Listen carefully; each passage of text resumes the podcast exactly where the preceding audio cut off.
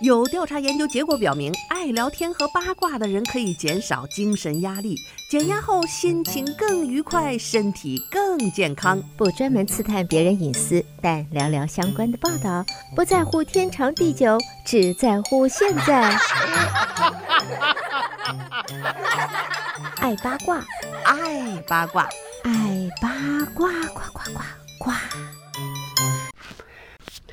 听众朋友，大家好，欢迎来到今天的爱八卦节目，我是主持人明明。想要重复收听明明的节目，欢迎登录 YouTube 频道，搜索德州中文台来收听我们现场直播以及播出过的节目。朋友们，大家好，明明开通了个人短视频的平台，最近呢，真的是还是得到了很多的鼓励和大家的关注啊！再次感谢经常给我点赞的听众朋友，还没有看过我视频的朋友，欢迎在微信视频和 YouTube 上搜索“明明在美国”，抖音、小红书和 TikTok 上面搜索“明明信箱”就可以找到我的短视频了。今天的爱八卦节目呢，跟大家说说不作不死吧。这个很多事儿我们真的是要有一点收敛，可能是这个从小的一些饮食习惯，我们华人到了美国以后，还是免不了喜欢一些家乡的美食，包括这个春天或者是新长出来的这个竹笋呐、啊，就是很多在中国南方的朋友们的一个挚爱啊。我经常听到我的一些南方朋友们说起这个鲜笋的味味道。来啊，真的是呃非常的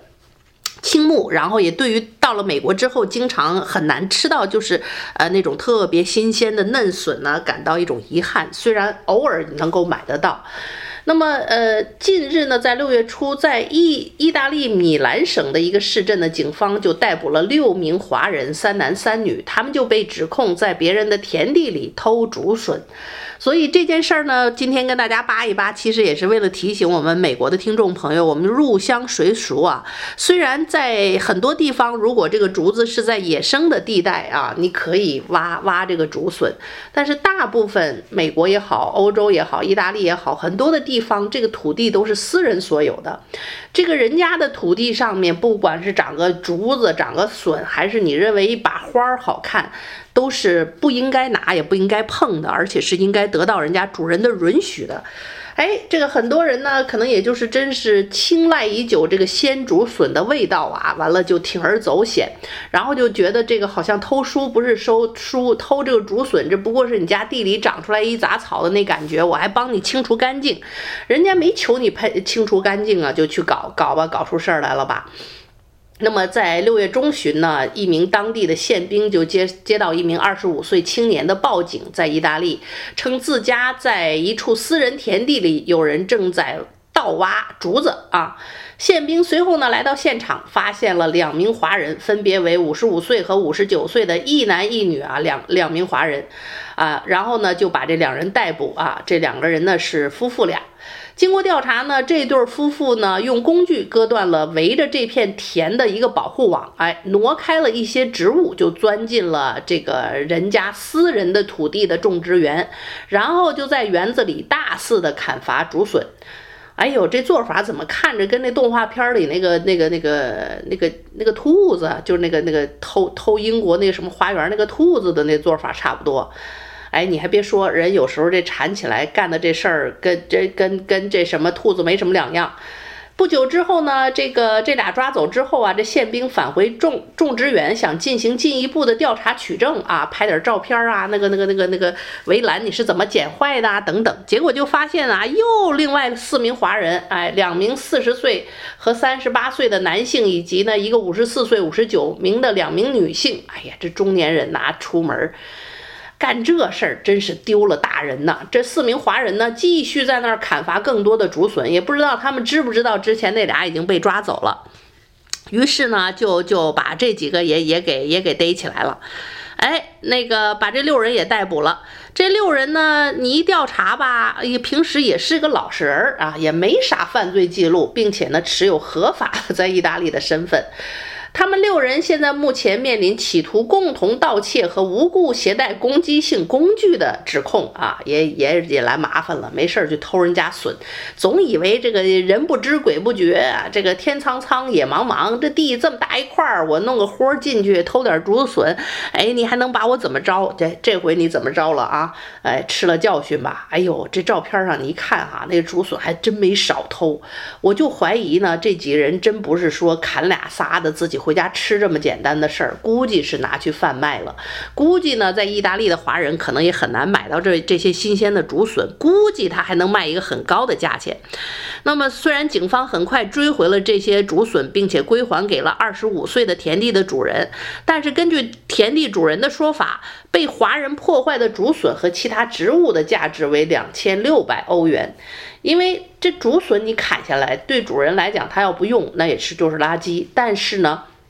你把人家地给破坏了，你把人那个墙都给破坏了。这这个意大利的人工啊，物价也是相当的贵。我也去那儿旅行过，那个 fence 那个围栏你要修一下，那动辄就上千上千欧元哈。那个植物你给人砍吧砍吧，这这成年植物也给也也会给痛弄弄坏的，这整个就进去一捣乱。所以说，这六名华人虽然是合法移民，没有犯罪记录啊。警方呢，对这六名最终呢，就是没收了他们用于砍伐竹笋的两把刀，指控他们企图严重盗窃和非法携带犯罪工具。那么这个这事儿呢，就就算留下案底了，好吧？这六名成年人了，你说说丢不丢人吧？没什么事儿，去人家地里偷挖竹笋去，好好的这个信用记录以后就完蛋了吧？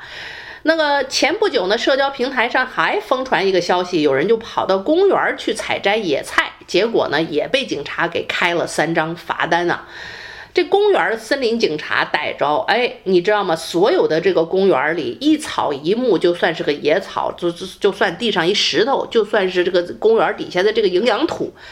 你都是不可以拿的，这是公家的财产，一人拿一袋还了得啦啊！你就说美国这土吧，其实也挺贵。我们现在种花种菜都知道，你没事儿去 l o s 啊，现在什么都涨价，这土也涨价，一袋六七块钱、七八块钱一袋土。有的人呢就动了歪脑筋，说：“嘿，这公园地大物博，美国这这这地儿有的是，上外面挖点土回来不就成了吗？六七块钱买它干嘛？省二十是二十是吧？好吧，这都叫偷盗的行为，尤其是这个国家公园啊和这个普通的这些公园。”它那些土确实好，很多的树树叶常年落下来腐烂之后，那就是腐质土，确实那种土种花种菜很好，但是那是公用财产。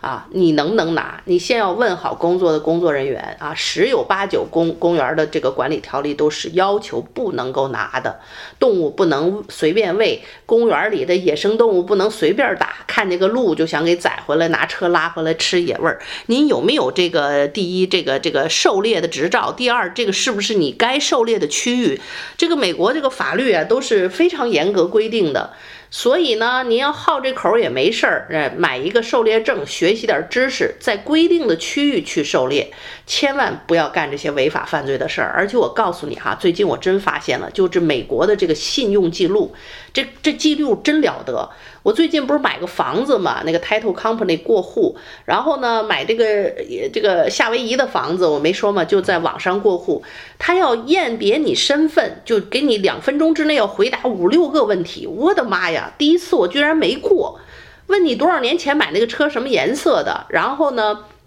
你曾经住过买过的房子地址是哪一个，或者是给你三个都不对的，以上都不对。你知道吗？就是这十五年前的历史，他们都全部都存着的。所以呢，你这些犯罪记录啊，到哪公园给你整个土啊，偷个花啊，挖个竹笋呐，那全给你记着呢。以后你想找个工作呀，呃，看你个信用记录啊，你说这些丢人现眼的事儿就都出来了，你值当子吗？值不值得？这是不值得，好吧？然后呢，就是当你这个想和做之间有这个想法呢，很正常。我也动过这个想法，要不要这公园的土多好？哎，和做之间是有一个一个差距的。我就能想一想，不能做这事儿，不能做啊。这很多人想完了以后呢，这个没控制住自己去做了，这就是犯罪，这就是违法。所以呢，提醒他大家哈，这种未经别人允许的，有时候你看着像是个荒地哈，那都是私人土地。美国大部分土地都是私人所有，能不能去摘那个野花？能不能摘人家玉米地里那玉米？能不能跑人家那个竹子那儿去挖笋？我我记得前不久听说过，就是就在唐城啊，咱们休斯顿也有一户人家就是种的这个竹子，也是华人。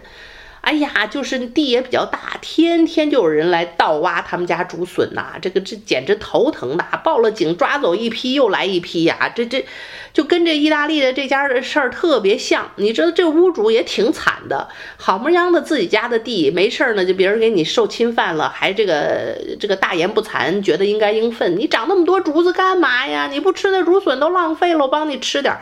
你这怎么脸皮那么厚呢？还有那个公家的那个枇杷树，一排一排的结的那个枇杷，哎呀，争着抢着去摘，摘就算了，哎呀，抢树啊，抢这个争抢还要打架，这是丢人现眼啊！我也爱吃枇杷，但是咱们真是这个管朋友家有的呢，要点啊，送点礼物交换这可以，别干这丢人电现眼的事儿哈。所以呢，就就在这儿提醒大家啊。这个干这些事儿呢，小心啊，被起诉、被抓，然后呢进入黑名单啊。某一天、某一月的时候，当这些黑名单，当你找工作，当你什么贷款，当你干嘛露出来的时候，你就恨不得找个地缝钻进去啊！不要干这种事儿。好了，听众朋友，您正在收听到的是德州中文台的《爱八卦》节目，让我们稍事休息片刻，欢迎继续收听今天的《爱八卦》节目。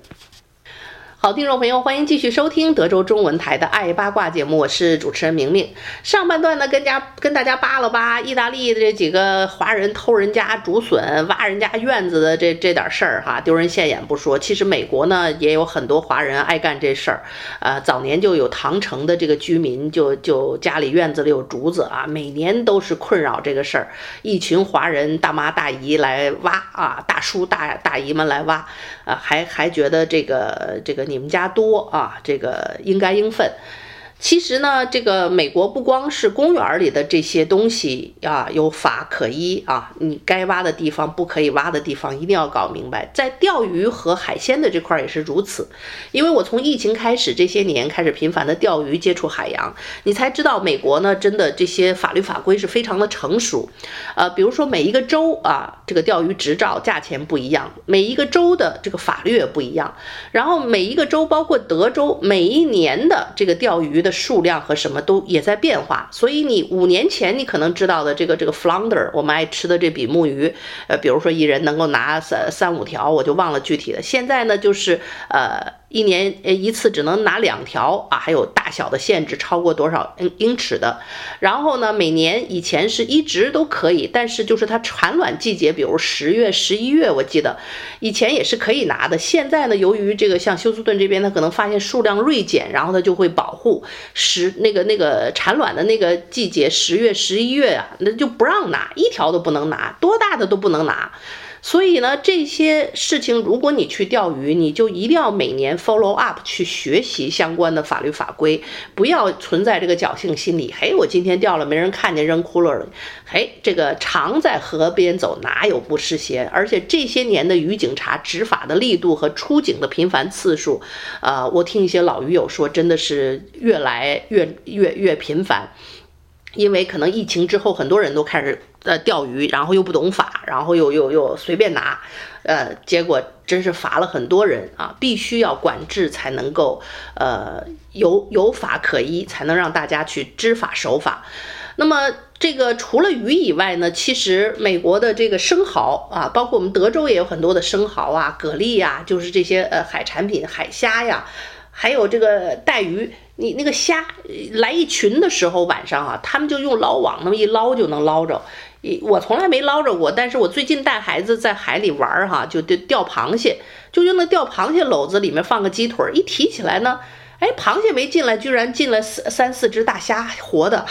还很新鲜，嗯，拿回家了也吃了，也很好吃。但是哈，你你也要知道，就是这个捞虾、捕蟹，还有这个。生蚝，所有这些海产品，德州也各个州都是有法律保护的。比如说生蚝呢，我去很多地方，石头上都有。落潮的时候呢，拿个锤子弄一个那个改锥一敲就下来一个。早年我还真搞过一次，当然撬起来太费劲，后来就不搞了。但是后来才听说啊，它也有保护的时间，哪一个季节几月份可以拿，拿多少。啊，你的私人钓鱼执照这些东西是可以拿，但是一定要按规定，不可以多拿，不可以 size，不可以怎么样啊？然后呢，就是说这个哪个区域呃都是有规定的，所以这个大家一定要了了解这方面的事情。那么到了这个季节呢，生蚝也是。呃，很多人非常喜欢吃的食物，而且自古华人也认为，好像这个生蚝非常补益身体。由于对，尤其是对于男性，啊，大家热爱吃的这个调味品蚝油啊，很多也是从这个这个蚝里边提取的。呃，生蚝呢做好了非常好吃，我个人就非常喜欢吃这个蒜大蒜的那个烤生蚝，非常的香。然后呢，这种扇贝类的我也很喜欢吃啊，法式的那种海虹啊，用白葡萄酒烹饪的，哎呦，每每次去。去那个巴黎的时候，我是每天捧着一锅吃，它那种小帕，它像小火锅一样，吃不够，非常好吃。但是呢，最近大家就要小心了，就是可能也是气候各方面的原因呢、现在这个生蚝的这个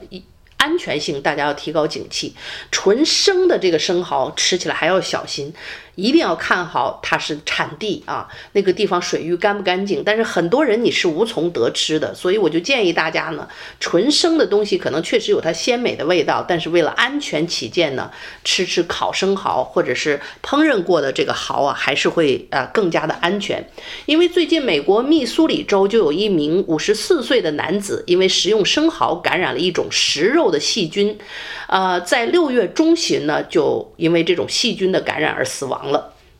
那么省路易斯郡呢，公共卫生部门宣布，这名男子在省路易斯郊区曼彻斯特的那个 The Fruit 呃 Stand and Seafood 购买了生蚝，并且食用之后就感染了这种食肉细菌。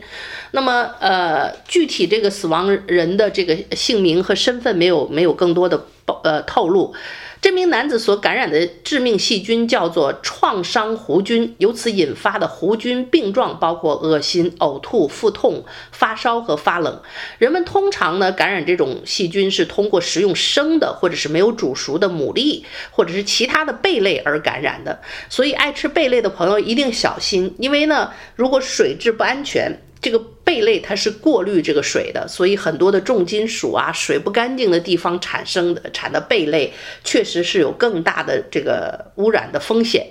卫生部门说呢，接触弧弧菌病之后死亡的情况，呃，比较少见，通常是发生在人体免疫系统比较弱的这种人群当中。爆发死亡病例之后呢，那么官员们呃禁止在这家的 Fruit Stand and Seafood 出售的所有的剩余生蚝，并且啊敦促这个商店买过生蚝的顾客呢赶紧把它丢弃。那么，卫生部门在一份新闻稿中说啊，没有证据表明商家做了任何污染生蚝的事情。这些生蚝可能在这个商家收到他们的时候，就是已经被污染了。所以，目前卫生部门正在努力的确定这些生蚝的一个确切的来源。那么，根据卫生部门的说法，这个创伤弧菌可以在温暖的严寒水域中发现，通常一般是在温暖的夏季发生。这种细菌是所有弧菌中最有可能导致严重疾病的细菌。如果暴露在受污染的水中，它会，呃，它也会感染开放性的伤口，但不会在人和人之间传播。那么，根据卫生部门的一些数据显示，哈，在美国，百分之九十五以上和海鲜有关的死亡是由这种细菌造成的，细菌感染的死亡率大约为百分之三十三。所以就说，感染了一百个人里边，三十三个人会有生命危险。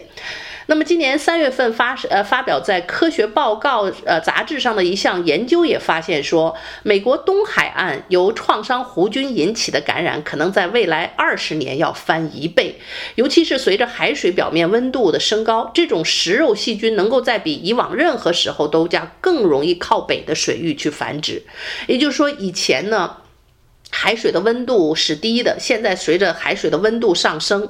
这种啊，发生在这个比较温暖海域的细菌就往北部啊去蔓延，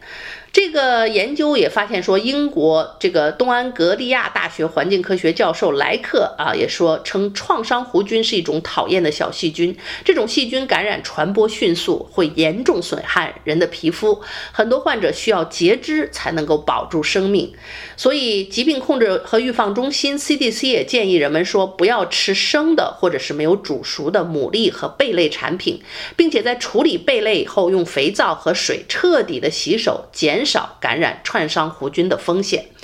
其实呢，我就是前不久我也买了一些这个生蚝回来，就是烤了，哎，就洗的时候你就会发现那个蚝啊哈，或者是贝壳贝壳，它身上那个那个那个壳经常有这个刺刺哇哇的地方，非常容易划伤手。所以我是有经验，因为经常钓鱼，处理这些东西的时候就会带上那个厚厚的，就我们。打打扫卫生的那个塑胶手套，然后呢，用它来洗，就保护自己的手不要划伤。其实这个是真的是值得大家推荐，就是养成一个好的习惯，洗这些生肉啊、生鱼啊、生的这个海鲜啊、牡蛎呀啊，都戴上这个保护手套。第一呢，不会杀伤手；第二呢，也防止意外这种啊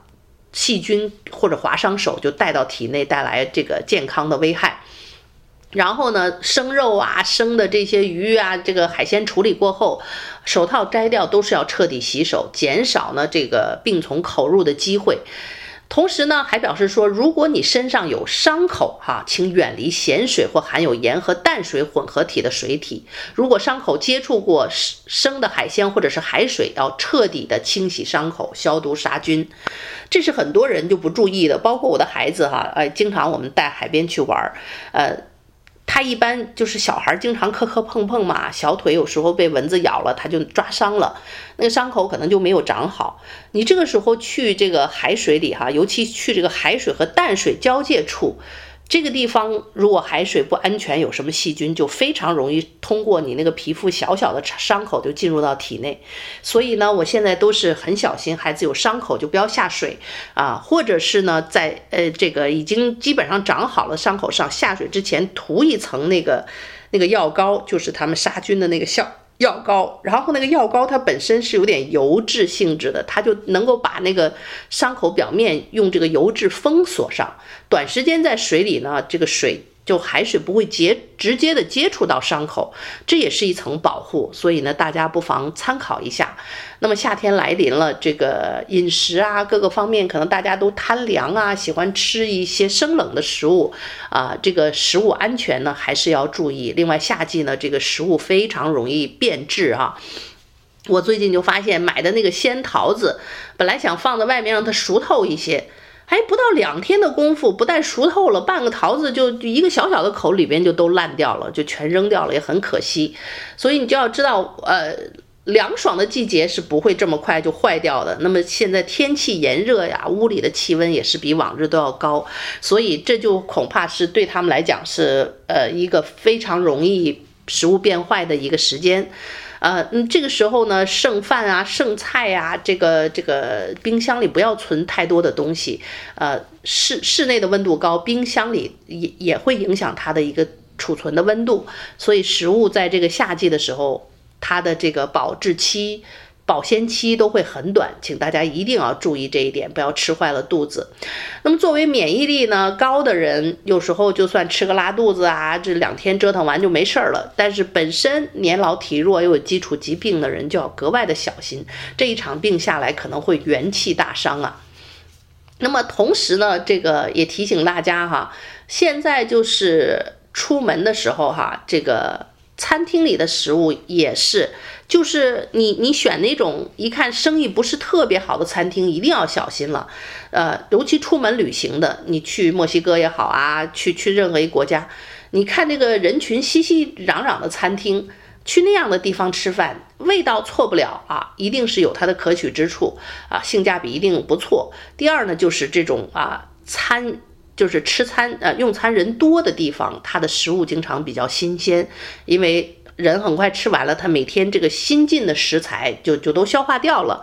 反而呢，你可能去这一进去一一一屋子空着，没有一两个人的地方，你就要小心了，因为呃，这个这个菜新鲜的买了两天没客人吃，还在冰箱里放着，给你做的时候都已经是搁了几天的不太新鲜的食材了，所以呃非常容易出现这种吃了之后呃身体不舒服的现象。那么人在外面又去旅行的时候吃坏了肚子又会很麻烦，所以呢，在这儿就提醒大家，夏季高温来到了，这个饮食。的安全啊，一定要注意。呃，另外在出门旅行的时候，大家这个一定要注意高温防防中暑啊，这是一个非常重要的呃常识。备着水，而且呢，建议大家在在太阳底下或者是灼热的环境里旅行的时候，一定要带那种运动饮料，就是里面含盐啊，少量的盐和这个一些钾呀、钠呀、镁呀这些。呃，微量元素的一些运动饮料，不要喝太多，多了也会有害。但是，啊，适当，你比如你一天喝个七八瓶水，里面啊，喝呃掺个一一两瓶这个这个运动饮料，尤其是在你长时间跋涉，在外面走路的时候，带上这个水呢，就可以及时的补用补益身体里的缺失的这些微量元素啊，不会造成这些特别容易中暑或者低钠的这个晕厥的这种情况。呃，所以就在这儿提醒大家吧，暑期一定要注意安全，也注意食物的安全和旅行的安全。好的，听众朋友啊，祝愿大家在这个炎热的夏季都能够保持平平安安、健健康康的啊！我也会在我的短视频里跟大家继续分享我这个夏日很多的旅行见闻。感兴趣的朋友可以在微信视频和 YouTube 上搜索“明明在美国”，抖音、小红书和 TikTok 上面搜索“明明信箱”就可以找到我的短视频了。好的，听众朋友，再次感谢您的收听，我们下次节目再会。